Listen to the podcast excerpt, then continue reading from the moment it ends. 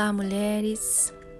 Chegamos ao final ah, desse livro que falou tanto a tantos corações. É o último capítulo. Capítulo 18. Última cena na montanha das especiarias. Passado algum tempo desde os acontecimentos relatados nestes capítulos, Aconteceu nos lugares altos o dia da celebração. Muitos moradores da Vila da Humilhação se reuniram com o rei na Montanha dos Aloés.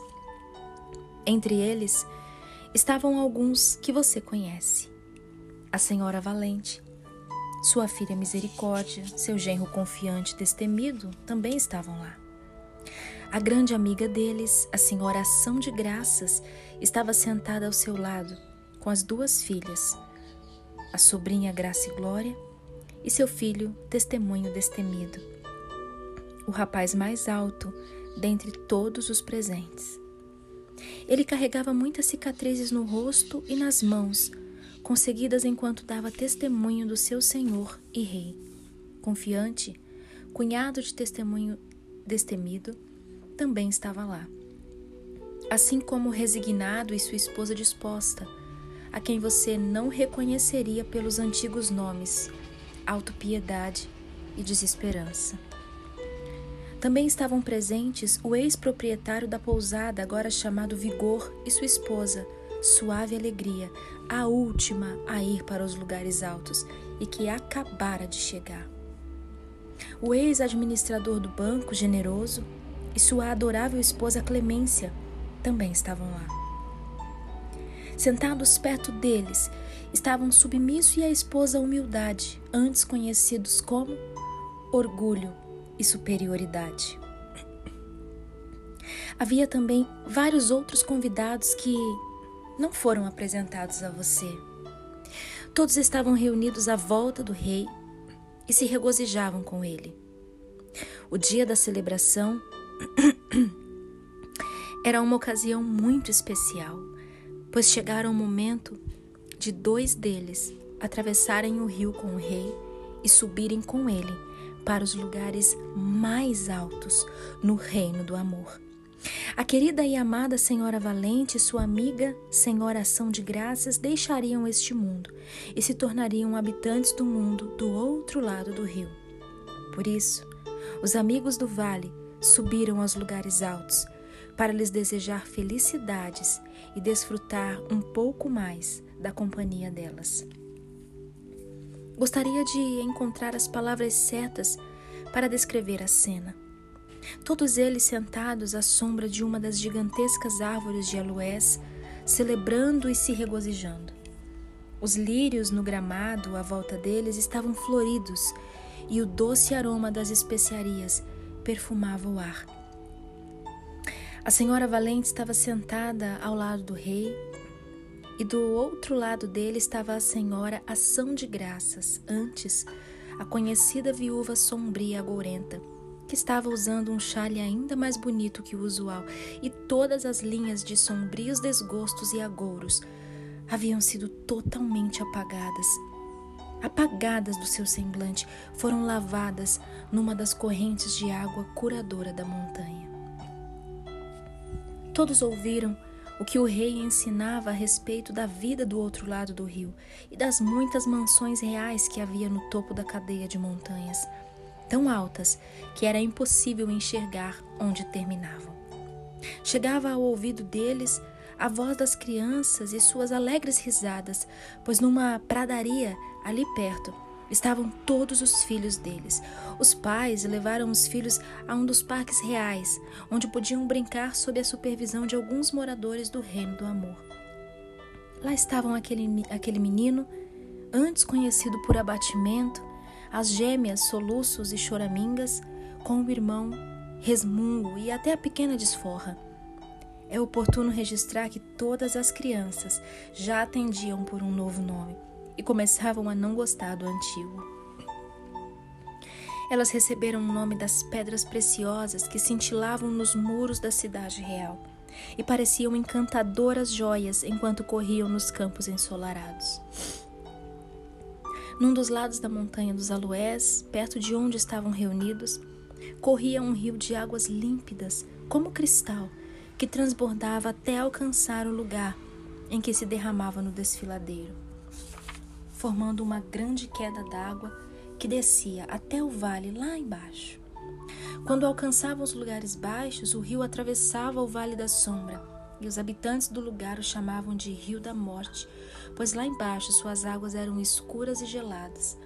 Os que o atravessavam chegavam a uma parte do vale ainda mais escura e fria. Ali o rastro deles desaparecia por entre as montanhas sombrias e ninguém mais conseguia vê-los. No entanto, nos lugares altos, o rio era chamado Rio da Vida. Os que atravessavam suas águas chegavam, já sem sua, sua vestimenta formal, mortal, a outra margem, ao reino da vida e do amor eternos, onde não existe mais morte, não tem dor, nem pranto, nem partidas para sempre. O grupo, depois de celebrar e se regozijar, de ouvir as palavras do rei, entoou um dos cânticos na montanha. Teu amor temeroso fracassará? Tolo e sombrio pensamento, Deus é amor e ele prevalece. O amor expulsa todo medo. Vimos esse gracioso plano no Filho de Deus, feito Filho do homem. O amor santo não pode criar, a não ser por causa da doçura do amor. Por isso, nós, suas criaturas, esperamos a união ser completa. Quando a obra perfeita do amor terminar, Deus e os homens serão um só. Sabemos que Deus é amor, conhecemos o coração de seu Pai. Ele falou do alto e varreu nossas dúvidas. Vimos o que é suficiente no semblante de Jesus. O rei, ao terminar o cântico, levantou-se com um sorriso radiante, estampado no semblante, e depois de abençoar a todos eles, deu uma mão para sua amiga valente e a outra para sua amiga São de Graças e as guiou até a margem do rio. Todos os amigos as acompanharam. As árvores de aloés que cresciam ao longo da margem derramavam sua sombra sobre o rio, mas os seus ramos estavam cheios de passarinhos que gorjeavam de forma melodiosa. Por um breve momento, o grupo se dividiu. O rei entrou no rio com as duas amigas e as guiou na travessia para outra margem. A claridade ofuscava os olhos do grupo que estavam na montanha dos aloés, de forma que não puderam ver a cena com muita clareza. Tinham a impressão de que a claridade vinha de uma multidão de vultos postados de pé na margem mais distante, como se um grande grupo de habitantes daquela terra tivesse descido dos lugares mais altos para saudar as amigas do rei. Contudo, puderam ver que tão logo os três entraram no rio, o corpo mortal das duas mulheres as abandonou, posto de lado como uma vestimenta velha e gasta, e foi levado pelas águas transbordantes em direção à grande queda d'água que corria para o vale da morte lá embaixo. O corpo à beira da margem pensou ter tido ainda um vislumbre dos dois belos e radiantes seres que antes viviam naqueles corpos mortais, mas que agora estavam livres. Um dos seres que outrora fora a amiga de todos ali, a Senhora Valente, um vulto ereto e dourado, brilhava como uma armadura polida e caminhava ao lado do rei. À outra mão do rei havia um vulto cintilante num manto branco que brilhava como luz. Logo em seguida, uma claridade tomou conta de tudo e os amigos sabiam que o vale da humilhação não as veria mais. Tão logo elas sumiram da vista, o pequeno grupo na encosta da montanha se dispersou e cada um seguiu seu caminho. Todavia, as duas filhas da Senhora São de Graça, sua sobrinha Graça e Glória e seu filho Testemunho Destemido, ficaram um pouco mais. Lado a lado, junto ao rio, contemplando a outra margem, para onde o rei conduzira seus entes queridos, e pensando nas duas mulheres que foram com ele e nas coisas maravilhosas que ele realizara na vida com lágrimas nos olhos. Elas sorriam com alegria. É bom ter o tesouro de um ente querido do outro lado do rio, disse Glorificação. E logo nós também iremos para lá, para sempre, disse Compassiva. Enquanto isso, disse testemunho destemido. Temos um trabalho glorioso a fazer aqui. Assim, quando chegar o momento de nos reunirmos, aos que moram do outro lado do rio teremos troféus para levar conosco, para o louvor do Rei de graça e glória. Testemunho destemido, ao perceber que pronunciara em voz alta um nome que se tornara muito caro para ele, contemplou o semblante da prima e sorriu com um ar de brandura que ninguém associaria ao briguento covardia covarde. Não era covardia covarde que estava em pé ao lado de Graça e Glória na margem do rio, e sim alguém que o rei já transformara em testemunho destemido e que já se tornara um líder no serviço do rei. Graça e Glória não disse uma palavra, mas quando os quatro por fim se afastaram da margem, ela deslizou sozinha para a sombra de umas, uma das árvores de aloés, se acomodou num lugar de onde podia vislumbrar os vales abaixo, que se estendiam no enevoado azul distante. Ficou sentada ali, pensando em muitas coisas. Lembrou-se de tudo que aprendera nas nove montanhas das especiarias e, acima de tudo, contemplou aqueles vales distantes.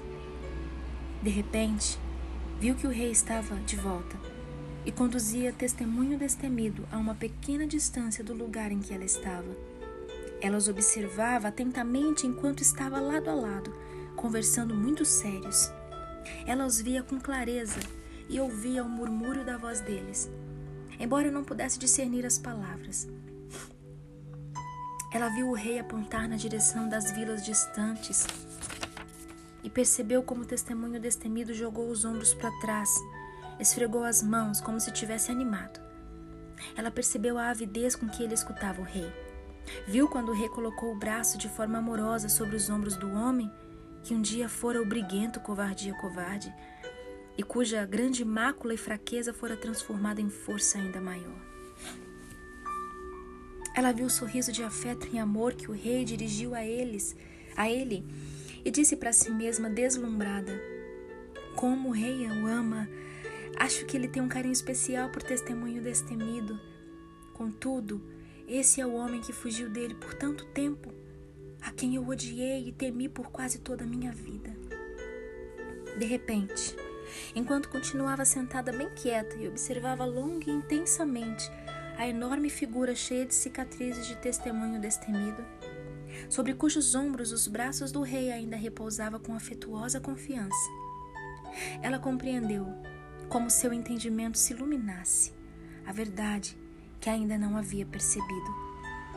Ora, disse para si mesma, um tanto surpresa. Veja só o que fez o rei. Ele transformou o que parecia ser o maior tormento, fraqueza e desespero da minha vida a coisa que eu mais temia e pela qual sofria, em algo que considero a melhor de todas as coisas. Sempre tive medo de me tornar uma covardia covarde, pois ele me atormentou muito. O rei, com sua graça maravilhosa, transformou-me no que jamais esperaria ser uma testemunha destemida. Ah, como o rei é maravilhoso! Que planos e propósitos amorosos Ele tem para nós. Ele quer que nossos maiores tormentos e fracassos se transformem nas coisas melhores e mais consistentes da nossa vida. Eram fracos, mas se tornaram fortes. Foram poderosos na guerra e venceram exércitos estrangeiros. Graça e Glória continuou pensando, após uma pequena pausa com uma risadinha alegre. Não é de admirar que o rei o ame. Posso ver que ele já está rangendo os dentes como um cavalo de guerra, ao som das trombetas, com vontade de partir para aquelas longínquas vilas e ali dar o seu testemunho. Toda a energia que ele dedicava às suas brigas agora está direcionada para esse novo serviço. E ela se tornou o seu maior recurso. Quando ela chegou a esse ponto de seus pensamentos, viu o testemunho destemido virar-se para o rei e fazer uma pergunta. Então, o rei também deu uma risadinha, levantou a voz e disse com tanta clareza que ela ouviu: Pergunte e veja qual é a resposta. Em seguida, os dois olharam para ela, sentada sozinha debaixo da árvore. Graça e glória, chamou o rei. Vem aqui, queremos lhe falar. Graça e glória levantou-se sem hesitar e se juntou a eles. Paz e alegria foram atrás dela, mais altas, majestosas e bonitas do que nunca. Graça e glória, disse testemunho destemido. Estivemos conversando a respeito daqueles vales longínquos ao redor do mundo em que o rei precisa de alguém que dê testemunho dele. Sim, disse ela. Nós vamos para lá, disse o rei. Você quer ir conosco? Gra Graça e Glória, então, pôs uma das mãos sobre a mão do rei e a outra sobre a mão de testemunho destemido e disse: Transforma-me naquilo que desejavas, transform transformar-me naquilo que desejavas que eu fosse quando me criaste, meu Senhor, de acordo com a tua vontade. Os três permaneceram juntos, as duas criaturas unidas ao Criador. Ele era o desejo de amar e eles a resposta a esse desejo. E os versículos por meio dos quais expressava esse amor. A voz do rei ressoou clara e forte na montanha dos aloés, dizendo com alegre certeza e autoridade: Pede-me, e te darei as nações como herança, e os confins da terra como tua prosperidade. Salmos 2:8. Os três, antes de deixar a cadeia de montanhas da especiaria, entoaram juntos a nova versão do Cântico das Pedras Preciosas. Isaías 54:11. Eis a safira. Meu coração é um trono resplandecente em que o amor é coroado rei. Aqui minha vontade obediente deleita-se em ouvir até conhecer tua vontade em tudo. Eis a ágata, o mais justo Senhor deles, meu rubi de sangue e fogo. Eis meu coração partido, feito inteiro e em todas as partes, teu nome está escrito para sempre. Eis a límpida esmeralda, tirando a vida. Da semente caída e pisada, aqui louva o Senhor que cumpriu sua palavra e concedeu cem vezes mais. Com que cores límpidas brilhantes, minha orla de pedras brilham como bandeiras reais desfraldadas. Agora irei adiante, meu Senhor, fortalecido por tua palavra, demarcar terras ao redor do mundo.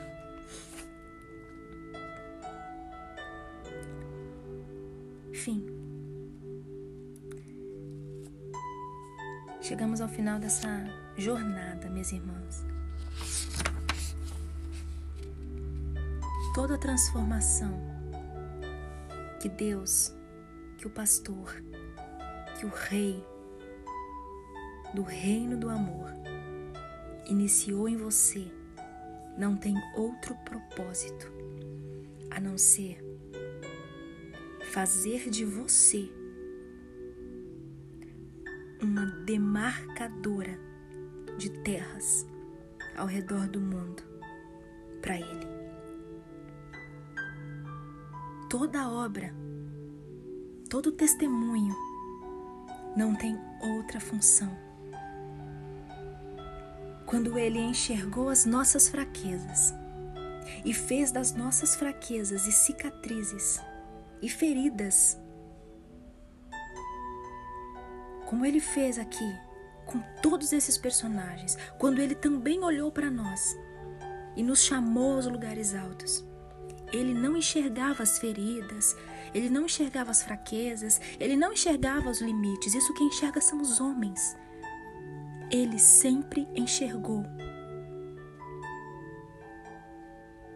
a forma como nós seríamos. Ainda não estamos prontas, mas estamos em transformação. Oh, glória a Deus. Que esta alegoria fique tatuada nos nossos corações para sempre. E todas as vezes que você sentir temor, e todas as vezes que você se achar a mais indigna, e todas as vezes que você se achar a que tem as maiores deficiências, os pés mais tortos, o rosto mais desfigurado, lembre-se da nossa grande medrosa. Tem um novo nome para você também, minha irmã. Tem um novo nome para mim, para você. No final, nós iremos entender tudo. Tão somente aceitemos o chamado, o convite para subir aos lugares altos e em breve, em breve, subiremos aos lugares ainda mais altos, onde nos encontraremos face a face com Ele. Uau! Obrigada a todas vocês que todos os dias ansiavam, esperavam por esse áudio. Chegamos ao fim. E ao longo desses 31 dias, porque foram exatamente, aliás, 62 dias, juntando o primeiro com o segundo. Foram dois meses o Senhor nos lapidando, o Senhor nos preparando, o Senhor dizendo os propósitos dele para as nossas vidas. Chegamos ao fim. A jornada é longa. O Senhor não usa os preparados, os prontos. Gente pronta não serve, mas serve as grandes medrosas que virarão graça e glória depois que se encontrarem com Ele. Um beijo, meninas. Até a próxima leitura.